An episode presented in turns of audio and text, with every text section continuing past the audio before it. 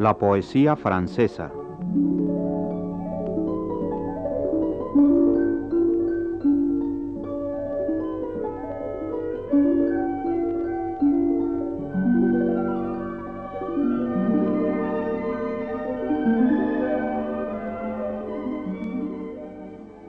Ulalume de González de León ha planeado una serie de pláticas sobre la poesía francesa. A la lectura de los textos escogidos, que ella traduce con visión clara de las lenguas francesa y española, suma los comentarios oportunos que sitúan tanto los autores como los movimientos importantes en el campo de la poesía francesa, desde sus orígenes hasta nuestros días.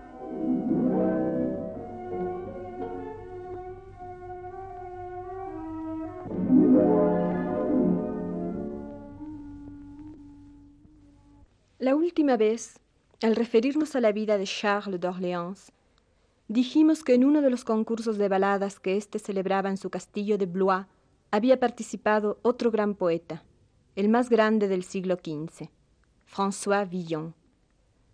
Río en mi llanto, escribió Villon en esa histórica balada, y la verdad es que rió llorando toda su vida. Hacia mediados del siglo XV, el barrio latino de París fue teatro de pintorescas escenas, algo más que ruidosas.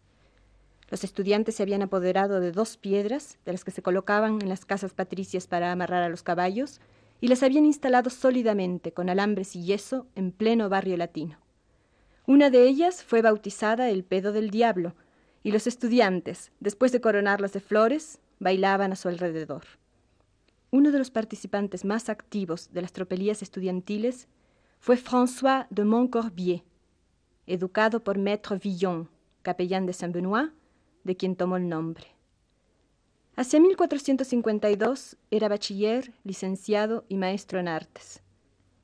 Había nacido en 1432, de extracción pobre y humilde, según sus propias palabras, y de madre pobrecita y anciana a la que dedicó una de sus baladas más bellas, la balada que hizo François Villon a pedido de su madre para rezar a Nuestra Señora.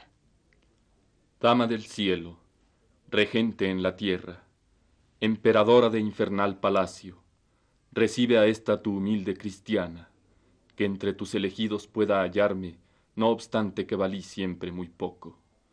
Tus bienes, oh mi dama, oh dueña mía, son más grandes que todos mis pecados, y sin tus bienes no merece el alma ganar los cielos.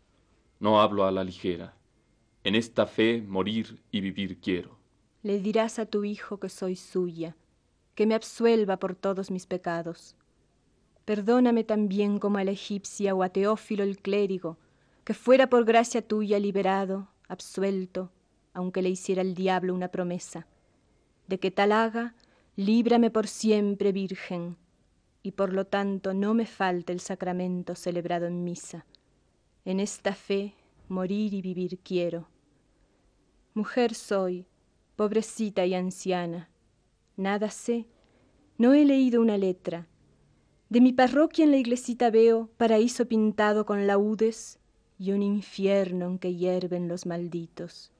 Este me asusta, el otro da alegría esa alegría quiero, oh alta diosa a la que acuden pecadores todos con fe, no hipocresía ni pereza.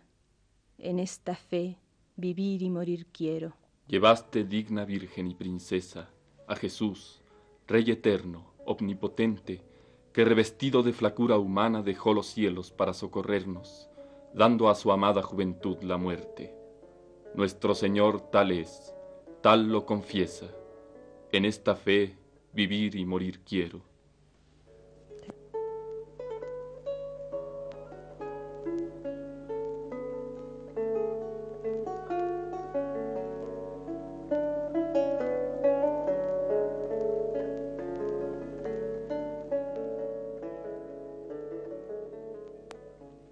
Aquellos tiempos agitados eran poco favorables a los estudios serios y regulares. De su época de universitario no encontramos en Villon más que un recuerdo vago, algunos nombres sonoros y poéticos sacados de la historia y de la mitología, algunos términos de escolástica. el poeta habrá de evocar con melancolía su loca juventud, pasada en las tabernas junto a niños perdidos. Un acontecimiento interrumpe su vida de disipación. Atacado por un mal sacerdote, Villon tiene el infortunio de poner trágico fin a la carrera del clérigo y le es preciso alejarse de París. Antes de hacerlo, compone un primer poema, Los Le o Pequeño Testamento obra sin intención satírica ni fondo moral. Pobre de rentas y rico de imaginación, lega su ruido, es decir, su fama, a su pariente Guillaume Villon.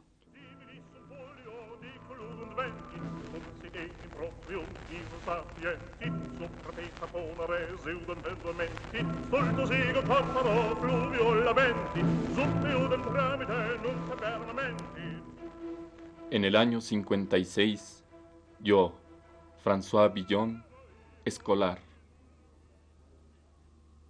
En ese tiempo que antes dije, en Navidad, muerta estación, cuando vive de viento el lobo y en su casa se encierra uno, mientras hiela, junto a las brasas, tuve el deseo de romper la muy amorosa prisión que solía dañar mi pecho. El poeta se refiere a una amante pérfida y continúa. Y ya que tengo que partir sin certidumbre del regreso, no soy un hombre sin defectos, ni soy de acero ni de estaño. La existencia humana es incierta y no hay descanso tras la muerte. Me voy a países lejanos y dejo los presentes versos.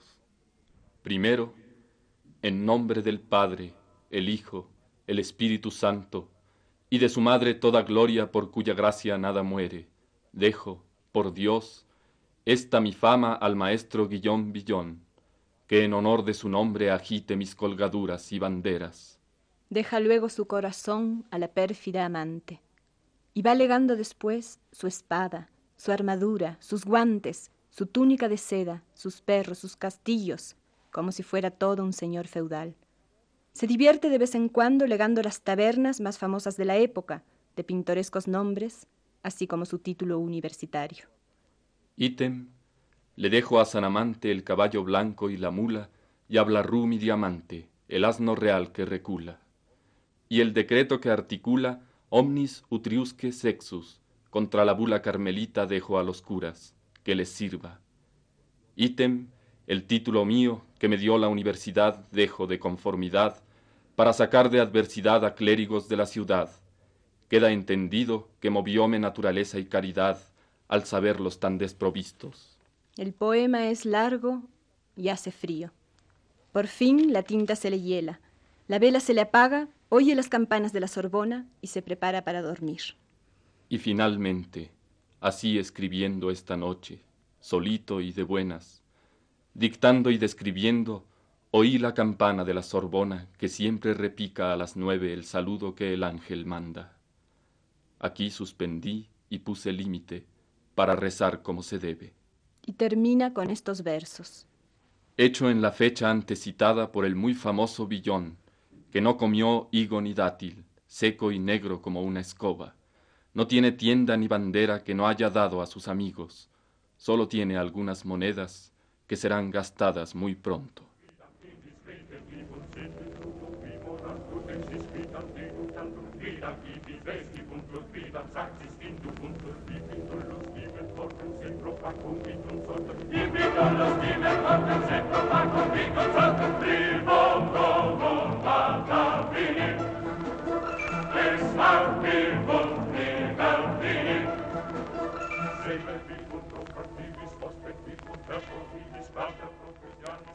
Es la época en que el poeta inicia su lamentable odisea. Se encuentra con cuatro aventureros, en cuya compañía se apodera del tesoro de la Facultad de Teología de París, conservado en el Colegio de Navarra, año de 1456. Sale de la ciudad y vaga por toda Francia. Tanto que de aquí a Rusillón no hay breña ni matorral que no tenga, sin mentir digo, un jirón de mi vestimenta. En 1557 visita la corte de Charles d'Orléans, luego la de Juan II de Bourbon, a quien dedica una balada. Durante esas incursiones por tierras de Francia, se afilia a la terrible asociación de los coquillards. Sus compañeros acaban casi siempre en la cárcel o en el patíbulo. En el oscuro dialecto de la banda, escribe algunas baladas que resultan incomprensibles aún para los lectores de lengua francesa. El exceso de miseria y de bajezas le inspira, sin embargo, sus obras más personales. En 1461, desde su prisión de Meng sobre el Loira, dirige a sus amigos una epístola en forma de balada, mientras que en otra balada en forma de diálogo hace hablar a su corazón con su cuerpo miserable y envilecido. Liberado por Luis XI, el nuevo rey de Francia, vuelve a su vida errante y entre 1461 y 62 escribe su gran testamento, donde se encuentran sus mejores poemas, obra que comentaremos en el programa de la semana próxima. Terminaremos diciendo que ninguno de los poetas que exploramos hasta ahora había tenido la idea de representarse física y moralmente con la franqueza de Villon. Sentimos en él un ser palpitante de vida intensa, que sufre en alma y carne el mundo poético que va creando desde el más antipoético de los mundos. Las tendencias clásicas de los siguientes siglos no pudieron ahogar la poesía personal, de la cual Villon es el primer representante, y el romanticismo, rompiendo el yugo del clasicismo, vio en François Villon a su más digno antepasado. A partir de ese momento, los estudios históricos y literarios sobre el hombre y el poeta se suceden interminablemente.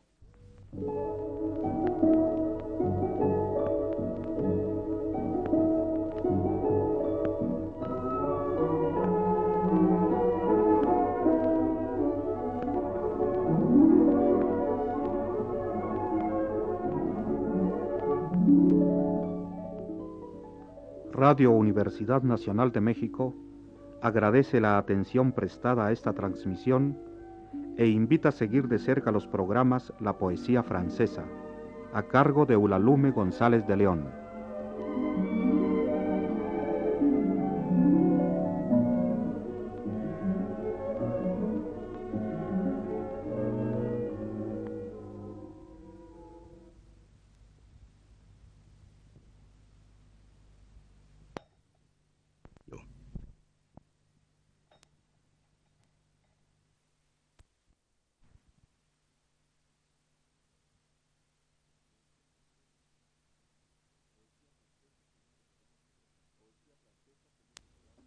Poesía francesa, segundo programa sobre François Villon para transmitirse el 5 de mayo.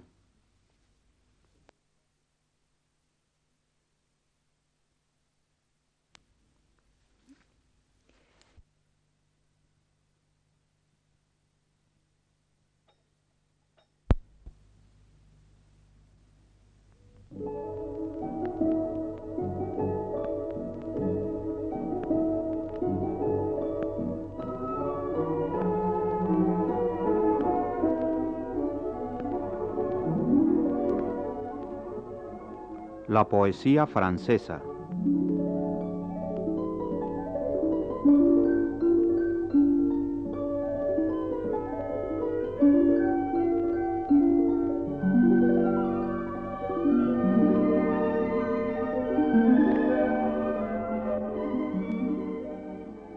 Ulalume de González de León ha planeado una serie de pláticas sobre la poesía francesa a la lectura de los textos escogidos que ella traduce con visión clara de las lenguas francesa y española, suma los comentarios oportunos que sitúan tanto los autores como los movimientos importantes en el campo de la poesía francesa, desde sus orígenes hasta nuestros días.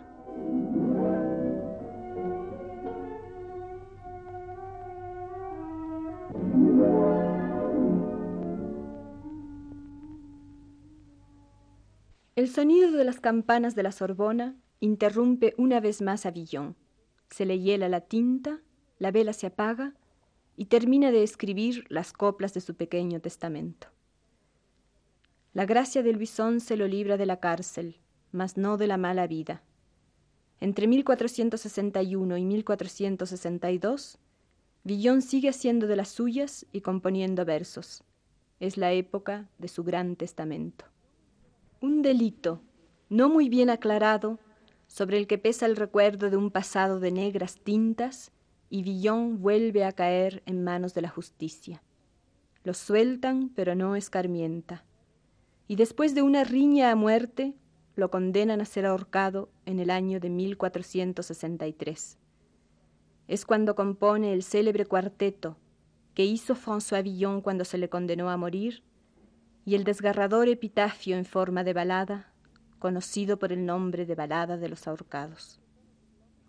El cuarteto de tono burlón dice así. Soy Francisco y eso me pesa. Nací en París, junto a Pontoise, y por cuerda de una toesa sabrá el cuello que el culo pesa. En cambio, la balada de los ahorcados, de terrible lirismo, es quizá lo más bello que haya escrito el poeta. El realismo de los términos, el ritmo del verso, la ironía macabra, el procedimiento poético que consiste en hacer hablar a los propios ahorcados, todo traduce la obsesión y el horror de la muerte. Epitafio, en forma de balada, que hizo Villon para él y sus compañeros, esperando ser ahorcado con ellos. Frères humains, qui après nous vivez, n'ayez le cœur contre nous endurci, car si pitié de nous pauvres avez, Dieu en aura plutôt de vous merci. Hermanos hombres que seguiréis vivos, con duro corazón no nos miréis, que si piedad con nosotros tenéis, Dios será con vosotros más benigno. Aquí nos veis atados, cinco, seis. La carne que de más hemos nutrido, a mucho fue devorada o pudrióse, cenizas, polvo de los huesos quedan. De nuestro sufrimiento nadie ría, a Dios rogad que a todos nos absuelva. Hermanos, si os llamamos, no debéis mostrar desdén. Sacrificados fuimos por la justicia, pero bien sabéis, no todos somos de ánimo tranquilo. Encomendadnos, puesto que morimos a la Virgen María, a aquel su Hijo, que su gracia nos sea concedida y de infernales rayos nos proteja. Morimos, pueda el alma hallar salida a Dios rogad que a todos nos absuelva. Por la lluvia lavados y colados, y resecos de sol y ennegrecidos, los ojos por los cuervos ya vaciados, cejas, barbas sacaron de su sitio. Nunca, jamás nos veréis ya sentados, aquí y allá del viento a su capricho y a su gusto arrastrados sin descanso. Dedales que las aves picotean. No pretendemos ser vuestros hermanos, a Dios rogad que a todos nos absuelva. Jesús, que eres el príncipe de todos, no queremos de infierno señoría, ni hacer ni pagar nada allí se deba. Hombres, no es este caso de ironías. A Dios rogad que a todos nos absuelva.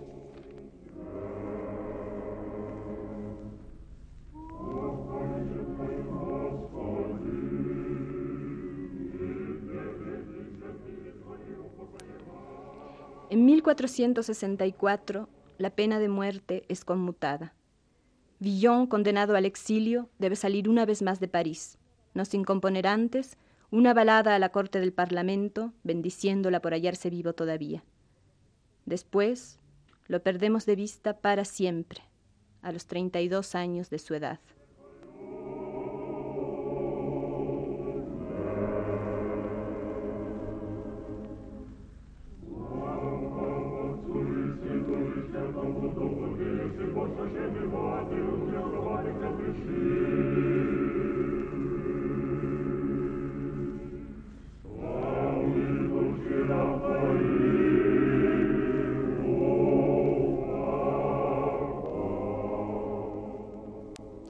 El Gran Testamento. Lo que en el pequeño testamento no pasaba de broma, tiene ahora afilados perfiles de sátira. La ironía se convierte en el arma que ha de vengar al poeta de la maldad y avaricia de los hombres, de la crueldad del destino. El Gran Testamento es una especie de antología de Villon que el propio poeta compuso con arte, alternando con el testamento propiamente dicho sus mejores composiciones líricas en forma de balada. Nos dice así cuándo fue escrito. A los treinta años de mi edad, cuando bebí toda vergüenza, ni muy loco, ni muy juicioso, a pesar de todas mis penas. De las circunstancias en que fuera escrito ya hablamos. Lo escribí en el 61, cuando el buen rey me libertó de la dura prisión de Meng y la vida me devolvió. La vida de un malhechor profesional. Villon conoce muy bien sus pecados, pero sabe asimismo que Dios le otorgó el bien de esperanza. Aunque en pecado me haya muerto, Dios vive, y su misericordia, si la conciencia me remuerde, me dará perdón por su gracia. ¿Qué le faltó para ser hombre de bien? Un poco de suerte. Y nos habla del ladrón que, interrogado por el emperador Alejandro, dice, a gran pobreza no corresponde gran lealtad. O bien, la necesidad hace mala a la gente, o bien el hambre hace salir al lobo del bosque. Lo importante es que su experiencia del mundo, especial y deformada, le proporciona motivos poéticos esencialmente humanos que ninguna depravación moral puede alterar. Ahora por lo pronto tiene treinta años y el mal está hecho. Es un hombre viejo, a quien la juventud no dejó don alguno. Mi juventud pasada añoro.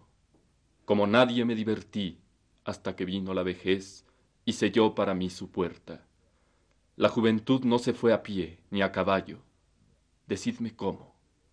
Repentinamente voló y sin dejarme don alguno.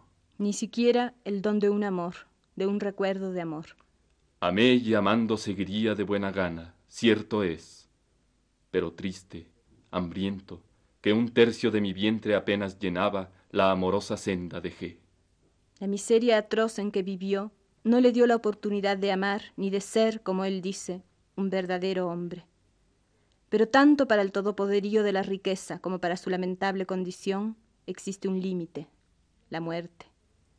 Y la muerte es su pensamiento permanente, su propia muerte, la de sus prójimos, la de padre y madre, la de cuanto vive. Y sus versos nos recuerdan el célebre fresco de la danza macabra que decora el cementerio de los inocentes. No soy, y en cuenta lo tengo, hijo de un ángel con diadema, de alguna estrella, de algún astro. Murió mi padre, Dios lo ampare. Lo que es del cuerpo en tumba duerme. Ha de morir también mi madre. No tardará en morir el hijo. Al tanto estoy de que pobres y ricos, juiciosos, locos, laicos, sacerdotes, nobles, villanos, generosos, sórdidos, grandes, pequeños, feos, agraciados, la muerte llevará sin excepción. Y la muerte física es cosa terrible. Y que muera Paris o Helena, el que muere, con dolor muere que le quita soplo y aliento. La hiel revienta bajo el pecho, suda. Dios sabe qué sudores. La muerte lo estremece y pone pálido le tuerce la nariz, tiende sus venas, le infla el cuello, la carne reblandece, nervios estira, rompe coyunturas. Cuerpo de la mujer que tierno eres, pulido y suave, cuerpo tan precioso. Has de esperar también esos tormentos, o vivo ascenderás hasta los cielos.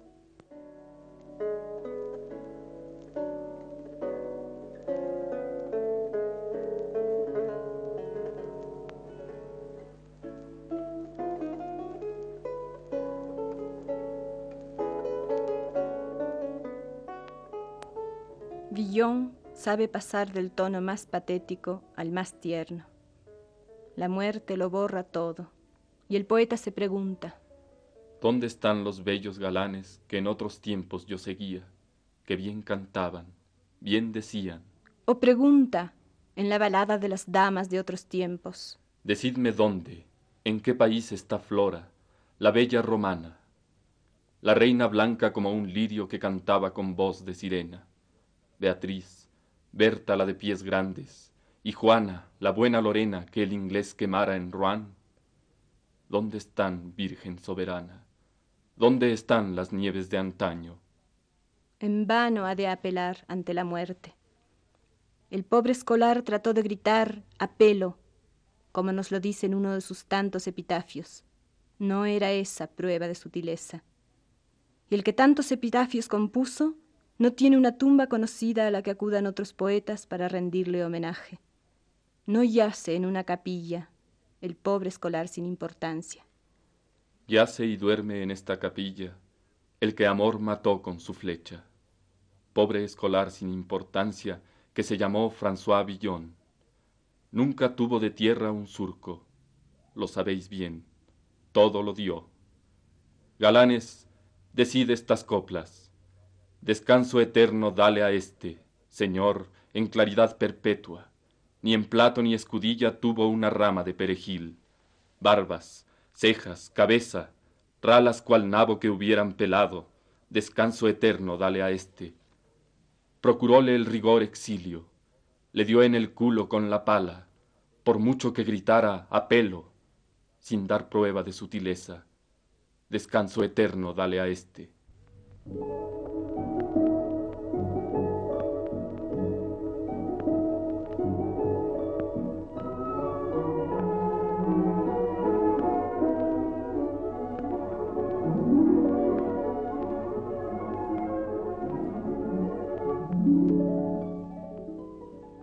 Radio Universidad Nacional de México agradece la atención prestada a esta transmisión e invita a seguir de cerca los programas La Poesía Francesa, a cargo de Ulalume González de León.